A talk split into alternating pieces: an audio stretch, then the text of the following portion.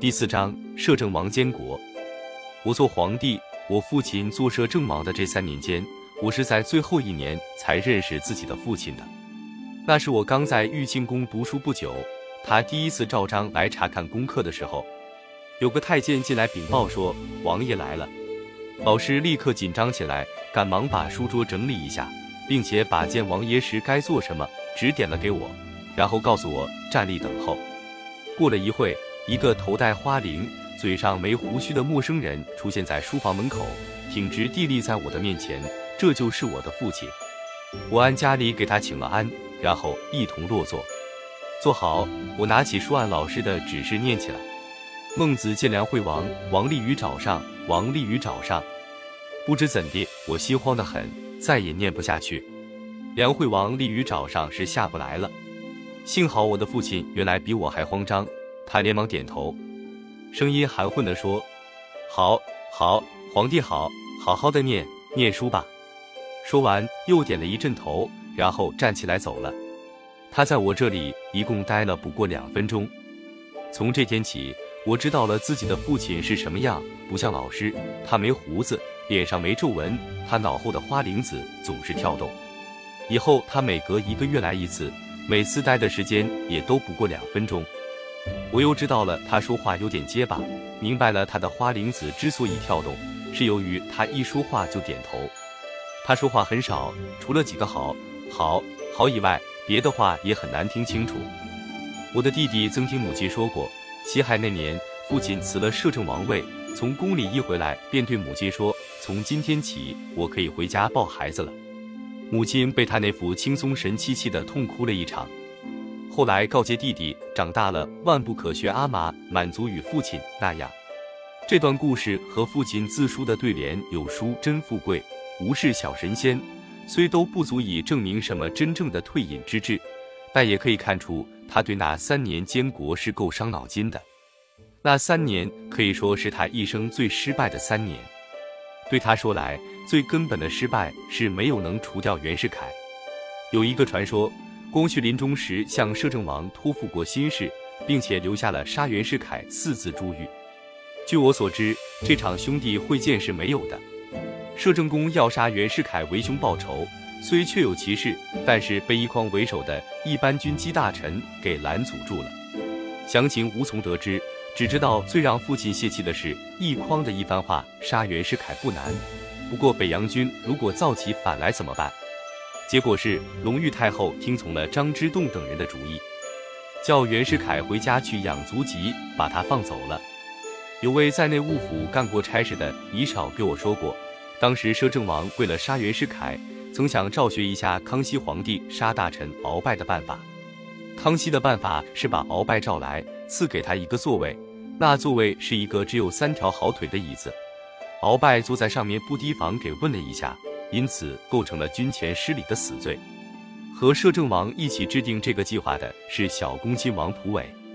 蒲伟有一柄咸丰皇帝赐给他祖父一心的白红刀，他们把它看成太上宝剑一样的圣物，决定由蒲伟带着这把刀做杀袁之用。一切记忆停当了，结果被张之洞等人拦住了。这件未可置信的故事，至少有一点是真的，这就是那时有人极力保护袁世凯。也有人企图消灭袁世凯，给我父亲出谋划策的也大有人在。袁世凯在戊戌后，虽然用大量银子到处送礼拉拢，但毕竟还有用银子消除不了的敌对势力。这些敌对势力并不全是过去的维新派和帝党人物，其中有何意匡争地位的，有不把所有兵权拿到手誓不甘休的，也有为了其他目的而把希望寄托在道元上面的。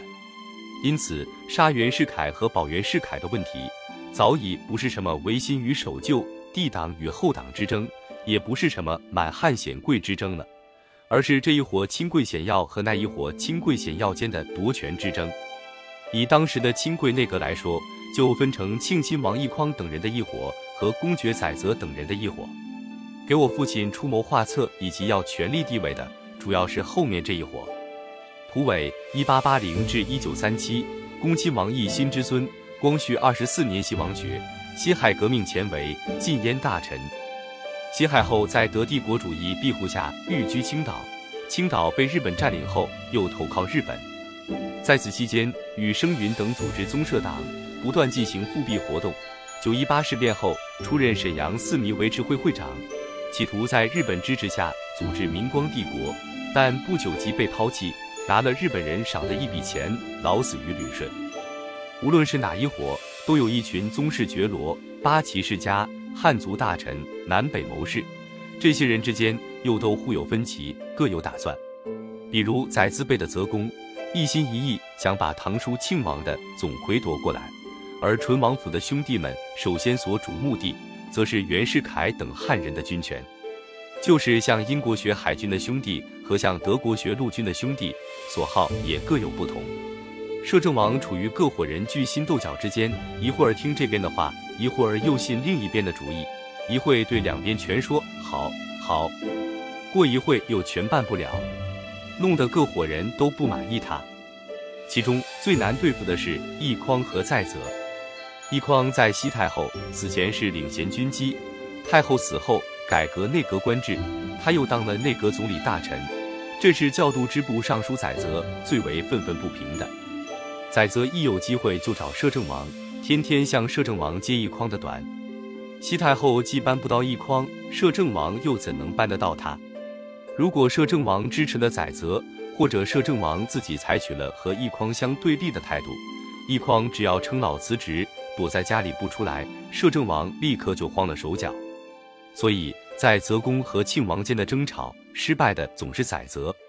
淳王府的人经常可以听见他和摄政王嚷：“老大哥，这是为你打算，再不听我老大哥的，老庆就把大清断送了。”摄政王总是半晌不出声，最后说了一句：“好，好，您跟老庆再说。”到第二天还是老样子，一狂照他自己的主意去办事。载泽又算白费一次力气。载泽的失败，往往就是载沣的失败；一匡的胜利，则意味着环上垂钓的袁世凯的胜利。摄政王明白这个道理，也未尝不想加以抵制，可是他毫无办法。一九零九年，袁世凯被清廷罢斥后，息影于张德卖水、安阳河，表面上不谈政治，曾经著蓑衣竹笠，做渔翁状，驾扁舟一叶，垂竿环水滨。以示志在山水之间，其实仍与旧部来往不断。尤其是有军师徐世昌经常秘密向他报告国师政局、朝廷动向，并得到他暗中部署。因此，武昌事起，就有了徐世昌等联名保举及原讨价还价的故事。后来武昌起义的风暴袭来了，前去讨伐的清军，在满族陆军大臣殷昌的统帅下，作战不利，告急文书纷纷飞来。袁世凯的军师徐世昌看出了时机已至，就运动一筐，拉同几个军机一齐向摄政王保举袁世凯。这回摄政王自己拿主意了，向愿以身家性命为袁做担保的拉同发了脾气，严肃地申斥了一顿。但他忘了，那同既然敢出头保袁世凯，必然有恃无恐。摄政王发完了威风，那同便告老辞职。一筐不上朝应班，前线紧急军情电报。一封接一封送到摄政宫面前，摄政王没了主意，只好赶紧赏拉童乘坐二人监舆，晚请一匡体面时间。最后乖乖地签发了谕旨，授袁世凯钦差大臣，节制各军，并委员的亲信冯国璋、段祺瑞为两军统领。他垂头丧气地回到府邸后，另一伙王公们包围了他，埋怨他先是放虎归山，这回又引狼入室。他后悔起来，就请这一伙王公们出主意。这伙人说：“让袁世凯出来也还可以，但要限制他的兵权，不能委派他的旧部冯国璋、段祺瑞为前线军统。”经过一番争论之后，有人认为冯国璋还有交情，可以保留。于是载洵、贝勒也要求用跟他有交情的姜桂提来顶替段祺瑞。王公们给摄政王重新拟了电报。摄政王派人连夜把电报送到亲王府，叫一匡换发一下。庆王府回答说：“庆王正歇爵，公事等明天上朝再说。”第二天，摄政王上朝，不等他拿出这一个上谕，一匡就告诉他，头一个上谕当夜就发出去了。冯国璋，一八五七至一九一九，字华南，河北河间人，在清末亦是协助袁世凯创办北洋军的得力将领。在辛亥革命后成为北洋军阀的直系首领之一，是英美帝国主义的走狗。我父亲并非是个完全没有主意的人，他的主意便是为了维持皇族的统治，首先把兵权抓过来。这是他那次出使德国，从德国皇室学到的一条：军队一定要放在皇室手里，皇族子弟要当军官。他做得更彻底，不但抓到皇室手里，而且还必须抓在自己家里。在我即位后不多天，他就派自己的兄弟载涛做专司训练禁卫军大臣，建立皇家军队。袁世凯开缺后，他代替皇帝为大元帅，统帅全国军队。派兄弟载洵为筹办海军大臣，另一个兄弟载涛管军资处等于参谋总部的机构。后来，我这两位叔叔就成了正式的海军部大臣和军资府大臣。据说，当时我父亲曾跟王公们记忆过，无论袁世凯镇压革命成功与失败，最后都要消灭掉他。如果他失败了，就借口失败诛杀之；如果把革命镇压下去了，也要找借口解除他的军权。然后设法除掉他。总之，军队绝不留在汉人手里，尤其不能留在袁世凯手里。措施的背后还有一套实际掌握全国军队的打算。假定这些打算是我父亲自己想得出的，不说外界阻力，只说他实现他的才能也和他的打算太不相称了。因此，不但跟着袁世凯跑的人不满意他，就连自己的兄弟也常为他摇头叹息。李鸿章的儿子李经迈出使德国夫人之前，到摄政王这里请示机宜。我七叔载涛陪他进宫，托付他在摄政王面前替他说一件关于禁卫军的事。大概他怕自己说还没用，所以要借重一下李经迈的面子。李经迈答应了他，进殿去了。过了不大功夫，在外边等候着的在涛看见李经迈又出来了，大为奇怪，料想他托付的事必定没办。就问李经迈是怎么回事，李经迈苦笑着说：“王爷见了我，一共就说了三句话。你哪天来的？我说了。他接着就问你哪天走。我刚答完，不等说下去，王爷就说：好好好好的干下去吧。连我自己的事情都没说，怎么还能说得上你的事？我祖母患褥疮时，请中医总不见好，父亲听从了叔叔们的意见，请来了一位法国医生。医生打算开刀。”遭到了唇王全家的反对，只好采取服药的办法。服药之前，医生点上了酒精灯，准备给用具消毒。父亲吓坏了，忙问翻译的：“这这这干嘛？烧老太太？”我六叔看他这样外行，在他身后对翻译直摇头咧嘴，不让翻给杨医生听。医生留下要走了。后来医生发现老太太病情毫无好转。觉得十分奇怪，就叫把用过的药膏盒子拿来看看。父亲亲自把药盒都拿来了，一看，原来一律原封未动。叔叔们又不禁摇头叹息一番。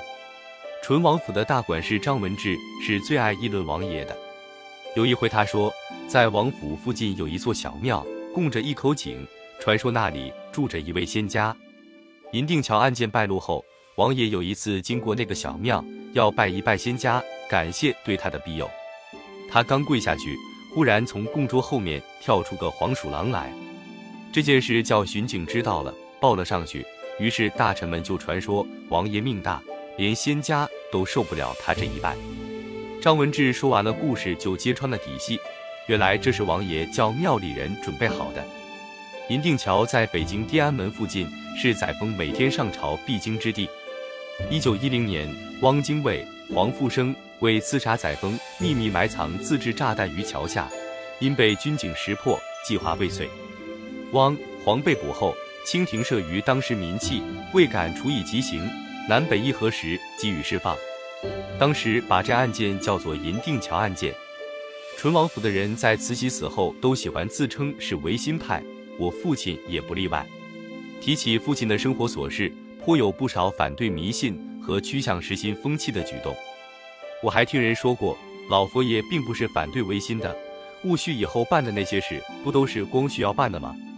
醇亲王也是魏时新人物，老佛爷后来不是也让他当了军机吗？慈禧的维新和洋务办的是什么，不必说了。关于父亲的维新，我略知一些。他对那些曾被老臣们称为奇技淫巧的东西，倒是不采取排斥的态度。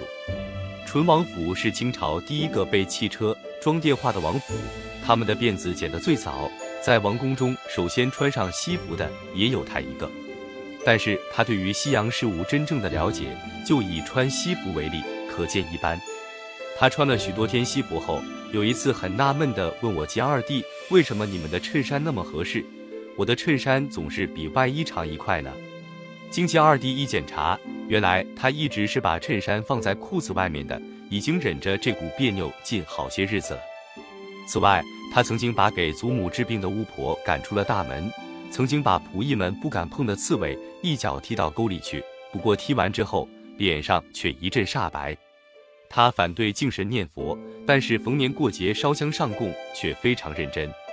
他的生日是正月初五，北京的风俗把这天叫做破五，他不许人说这两个字，并在日历的这一页上贴上红条，写上寿语，把铅笔拉得很长。杰二弟问他这是什么意思，他说这叫长寿吗？为了了解摄政王监国三年的情况，我曾看过父亲那个时候的日记，在日记里没找到多少材料，却发现过两类很有趣的记载。一类是属于例行事项的，如每逢立夏必一例剪平头，每逢立秋则一例因分发。此外还有一例换什么衣服、吃什么时间等等。另一类是关于天象观察的详细记载和报上登载的这类消息的摘要。有时还有很用心画下的示意图，可以看出，一方面是内容十分贫乏的生活，一方面又有一种对天文的热烈爱好。如果他生在今天，说不定他可以学成一名天文学家。但可惜的是，他生在那样的社会和那样的家庭，而且从九岁起变成了皇族中的一位亲王。